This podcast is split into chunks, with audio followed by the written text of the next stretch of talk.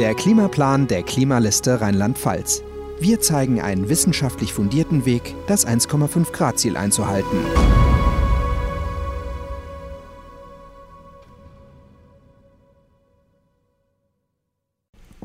Gesundheit. Vision. Gesundheit ist ein zentrales Thema, das auf sämtliche Bereiche unseres Lebens Einfluss hat.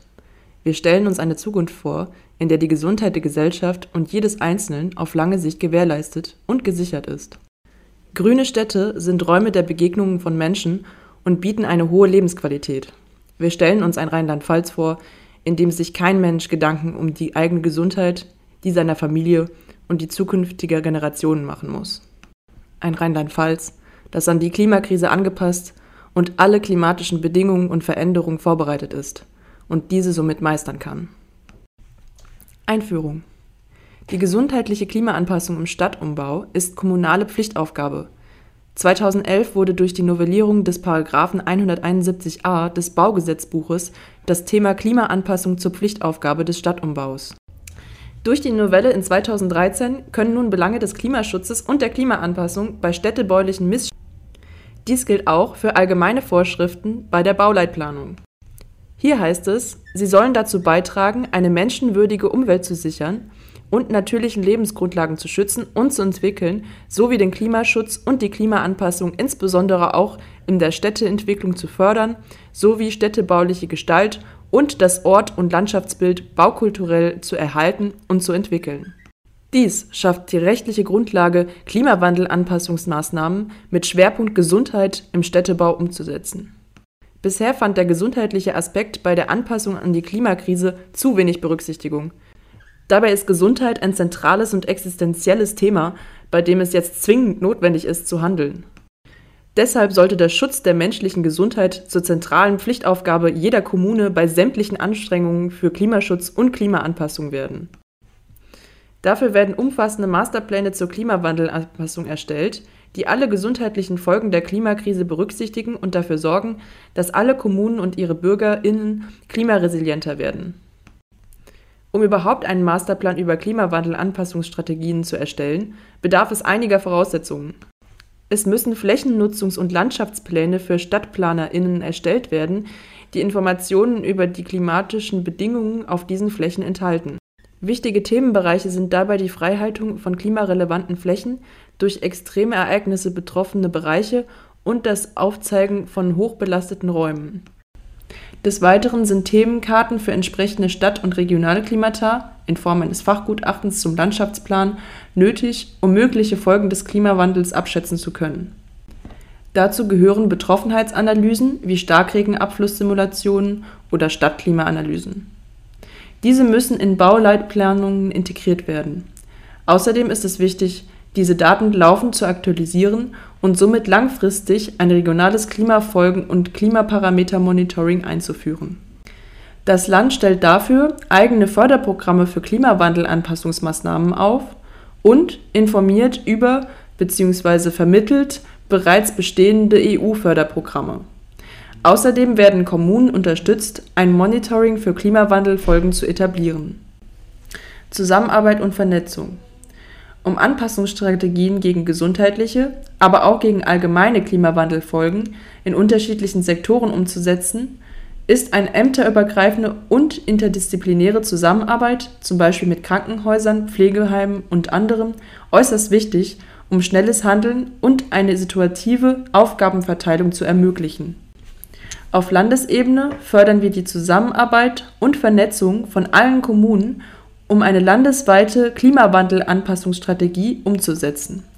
Dafür findet ein regelmäßiger Austausch zu relevanten Fragen und Themen des Klimawandels statt, um so ein großes Expertinnen-Netzwerk aufzubauen und gemeinsame Anpassungsstrategien zu entwickeln. Darüber hinaus werden Koordinationsgruppen aus verschiedenen Bereichen aufgestellt, die verantwortlich für einen Bereich der Anpassungsstrategie sind, diesen planen und umsetzen. Ein regelmäßiger Informationsaustausch über die Planung, Updates zum Stand des Klimawandels sowie die Anforderungen und Anpassungsstrategien müssen ämterübergreifend diskutiert und abgesprochen werden. Beispiel in Frankfurt wurde eine Koordinationsgruppe als städtische Arbeitsgruppe eingerichtet, besetzt mit Fachleuten aus den Ämtern Branddirektion, Energiereferat, Hochbauamt, Gesundheitsamt, Grünflächenamt, Stadtentwässerung, Stadtplanungsamt, Straßenverkehrsamt, Referat Mobilitäts- und Verkehrsplanung und dem Umweltamt. Die Koordinationsgruppe trifft sich viermal im Jahr, um die Grundlagen der Anpassung der Stadt Frankfurt am Main zu gestalten, sich gegenseitig zu informieren, gemeinsame Projekte zu entwickeln und städtische Vorhaben unter Klimawandelanpassungsaspekten zu beleuchten. Ein weiterer Aspekt, der hierbei berücksichtigt werden muss, ist die Bürgerbeteiligung.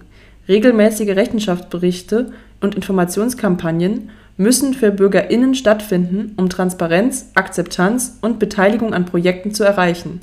Damit wird auch ein breites Bewusstsein über Wichtig ist dabei, dass dieses Thema nicht nur Aufgabe des Umweltressorts ist, sondern als Querschnittsaufgabe einer jeden Kommune und in sämtlichen Verwaltungsstrukturen integriert wird. Klimaresiliente Kommunen Hitzeprävention in allen Kommunen, die durch Hitze bereits jetzt und damit auch in Zukunft betroffen sein werden, müssen innerhalb eines Klimaanpassungsmasterplans Hitzeaktionspläne und Hitzewarnsysteme etabliert werden. Dabei sollte als Grundlage die Handlungsempfehlung für die Erstellung von Hitzeaktionsplänen zum Schutz der menschlichen Gesundheit genutzt werden. Die Landesregierung unterstützt Kommunen dabei, Hitzeaktionspläne aufzustellen und vermittelt nötige Kompetenzen Dafür wird eine zentrale Koordinationsstelle auf Landesebene (zum Beispiel in einer Gesundheitsbehörde) geschaffen. Der Austausch der Koordinationsstelle wird im Sinne eines Erfahrungstransfers auch länderübergreifend stattfinden.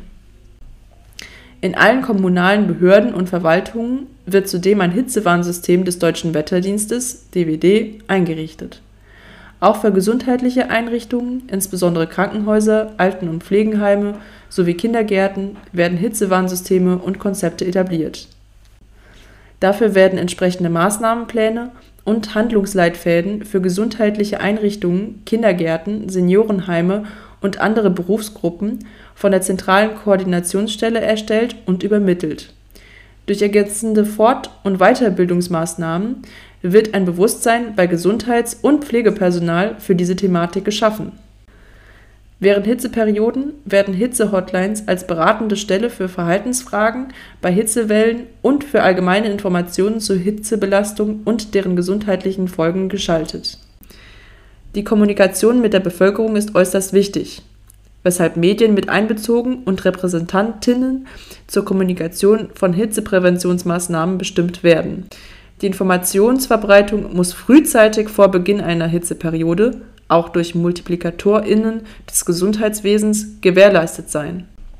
Außerdem wird eine Echtzeitüberwachung der Hitzetoten während Hitzeperioden und die Erfassung von potenziell gefährdeten Personengruppen etabliert.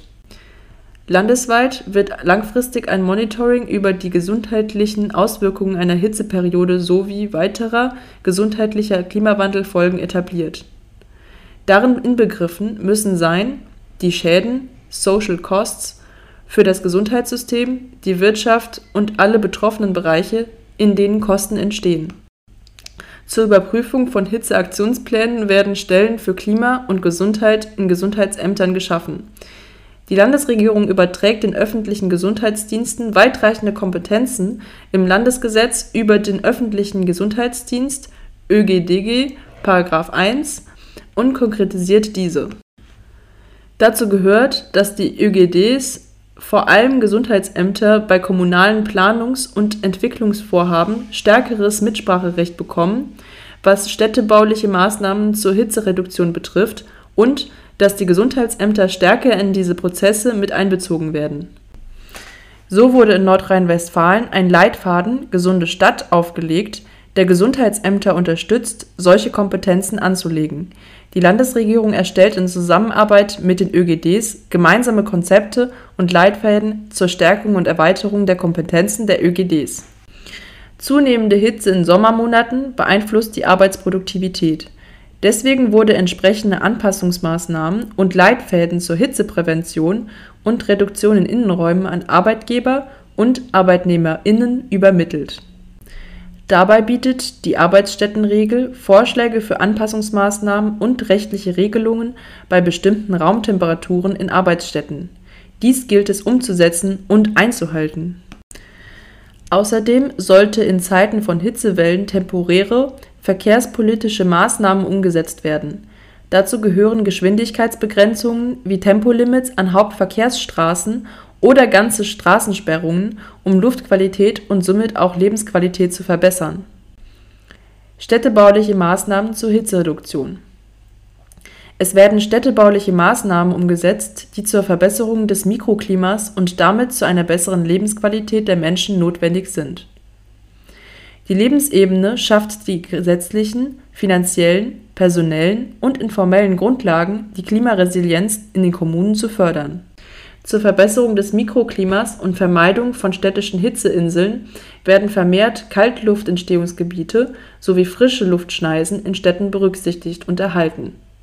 Gleichzeitig müssen Grünflächen in Form von Dach und Fassadenbegrünung Einzug in die Gestaltung von Städten finden und darüber hinaus die Entstehung von Flächen vorangetrieben werden, um zur Kühlung der Stadt beizutragen Grünflächen tragen ebenfalls dazu bei, Lärmwerte und Feinstaubemissionen zu reduzieren. Des Weiteren sollen Verdunstungsflächen in Städten entstehen, beispielsweise in Form von Wasserflächen oder Wasserspielplätzen. Eine Verschattung von öffentlichen Plätzen kann durch langfristige Bepflanzung mit großkronigen Bäumen erreicht werden.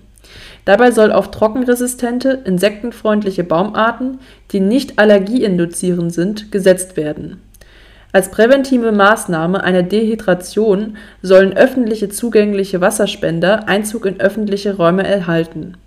Schottergärten und Schotterflächen in kommunalen und gewerblichen genutzten Räumen werden grundsätzlich verboten.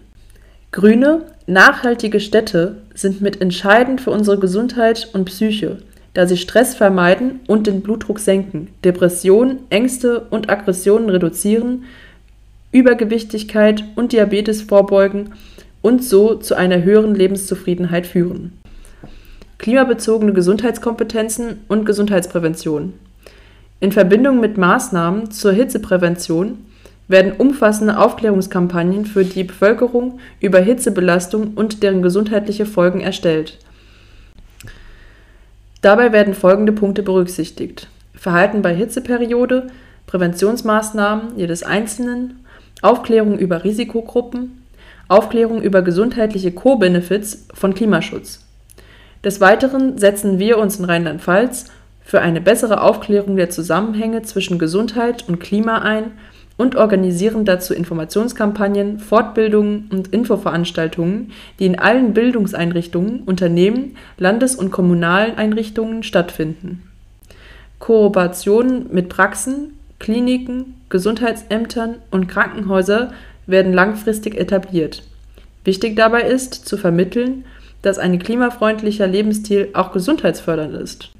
Außerdem wird für medizinisches Personal ein Förderprogramm etabliert, das die wichtigen Zusammenhänge zwischen Klima und Gesundheit vermittelt und Kompetenzen zur Hitzeprävention und nachhaltigen Krankenhäusern und Praxen schafft.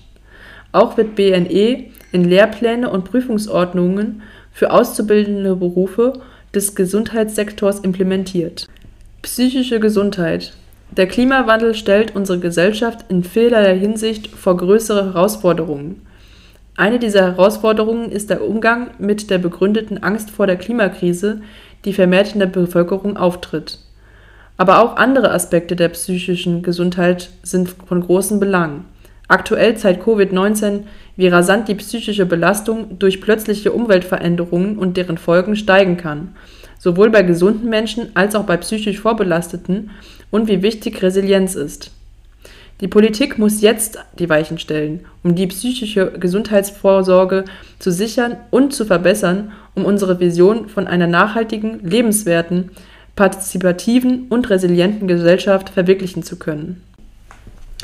In Anlehnung an die Mental Health and Our Changing Climate: Impacts, Implications and Guidance der American Psychological Association von 2017 und den Aktionsplan Herausforderungen annehmen, Lösungen schaffen der Europäischen Ministeriellen WHO-Konferenz Psychische Gesundheit fordern wir zur Verbesserung der Versorgung. Wir wollen vor allem die Kapazitäten in ländlichen Regionen und in Regionen mit hohem ungedeckten Bedarf gefördert werden, denn je länger die Wartezeit auf eine psychologische Behandlung ist, desto mehr wird dies für den Patienten zu einer weiteren psychischen Belastung. Um dies zu erreichen, erhalten mehr Therapeuten die kassenärztliche Zulassung.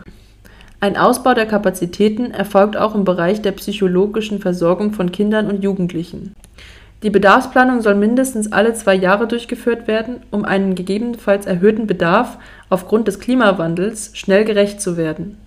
Um den Kapazitätsmangel an TherapeutInnen nachhaltig entgegenzuwirken, wird die Anzahl der Masterstudierendenplätze für das Fach Psychologie an rheinland-pfälzischen Universitäten deutlich erhöht. Zusätzlich zu professionellen Behandlungen werden Betroffene und ihre Angehörige bestärkt, Selbsthilfe zu leisten. Hierfür werden Selbsthilfegruppe und andere Selbsthilfemaßnahmen unterstützt. Maßnahmen zur Resilienzförderung es werden psychologische Notfallpläne für Großschadensereignisse erstellt. Es gibt Weiterbildungen in psychologischer Erster Hilfe. Vermögensunterschiede werden verringert, denn je größer die Unterschiede sind, desto geringer ist das Resilienzerleben. Es erfolgt eine umfassende Katastrophenplanung, in der vor allem auf schwächere Bevölkerungsgruppen eingegangen sowie die Verteilung von Hilfsgütern transparent geregelt wird, Mitglieder einzelner Gemeinschaften in die Planung eingebunden und Möglichkeiten geschaffen werden, dass jeder Einzelne sich an Hilfaktionen beteiligen kann. Feinstaub und landwirtschaftliche Emissionen. Die Grenzwerte von Partikeln der Klasse PM2,5 und PM10 sowie NOx und Ozon sollen in ganz Rheinland-Pfalz eingehalten werden und an die Empfehlungen der Weltgesundheitsorganisation angepasst werden. PM10-Tagesmittelwert 50 Mikrogramm pro Kubikmeter darf nur dreimal im Jahr überschritten werden, statt 35 Mal. PM10-Jahresmittelwert 20 Mikrogramm pro Kubikmeter statt 40 Mikrogramm pro Kubikmeter. PM2,5 Tagesmittelwert 25 Mikrogramm pro Kubikmeter nicht mehr als dreimal überschreiten im Jahr. NO2 Jahresmittelwert 400 Mikrogramm pro Kubikmeter NO2-Stundenmittelwert 200 Mikrogramm pro Kubikmeter ohne Überschreitungen statt nicht mehr als 18 Mal pro Jahr. Ozon-Infoschwelle 180 Mikrogramm pro Kubikmeter. Ozon-Alarmschwelle über 240 Mikrogramm pro Kubikmeter. Wichtig jedoch 8 Stunden Mittelwert von 100 Mikrogramm pro Kubikmeter statt 100 Mikrogramm pro Kubikmeter mit 25 Tage Überschreitung. Das Einhalten der Grenzwerte kann über entsprechende verkehrspolitische Maßnahmen gesteuert und umgesetzt werden. Außerdem wird das Monitoring vor allem an Hauptverkehrsstraßen und Ballungsräumen ausgebaut und erweitert. Im landwirtschaftlichen Sektor müssen Emissionen vor allem von NH3, Ammoniak, gesenkt werden. Ammoniak reagiert unter anderem mit anderen Luftschadstoffen zu gesundheitsschädlichem Feinstaub, mit Stickstoff führt dies zur Eutrophierung von Ökosystemen zu Bodenversauerung und Grundwasserbelastung. Im deutschen Abkommen zur Luftreinhaltung ist die nationale Emissionshöchstmenge auf 550 Kilotonnen NH3 pro Jahr geregelt, allerdings wurde diese bisher in keinem Jahr eingehalten. Allein die Landwirtschaft emittiert 605 Kilotonnen NH3 pro Jahr (2018) und ist damit für 95 Prozent der NH3-Emissionen verantwortlich durch eine Reduktion und Einhaltung der NH3-Grenzwerte können die Feinstaubkonzentrationen von PM2,5 gesenkt und die Gesundheit von Menschen, vor allem von Risikogruppen, geschützt werden. Auf Landesebene setzen wir uns für die Einhaltung der Grenzwerte von Ammoniak ein. Zudem wird ein Monitoring von landwirtschaftlichen Emissionen, insbesondere NH3, flächendeckend in Rheinland-Pfalz umgesetzt. Das war der Klimaplan der Klimaliste Rheinland-Pfalz. Wir hoffen, der Podcast hat euch gefallen. Der Klimaplan der Klimaliste Rheinland-Pfalz. Wir zeigen einen wissenschaftlich fundierten Weg, das 1,5 Grad Ziel einzuhalten.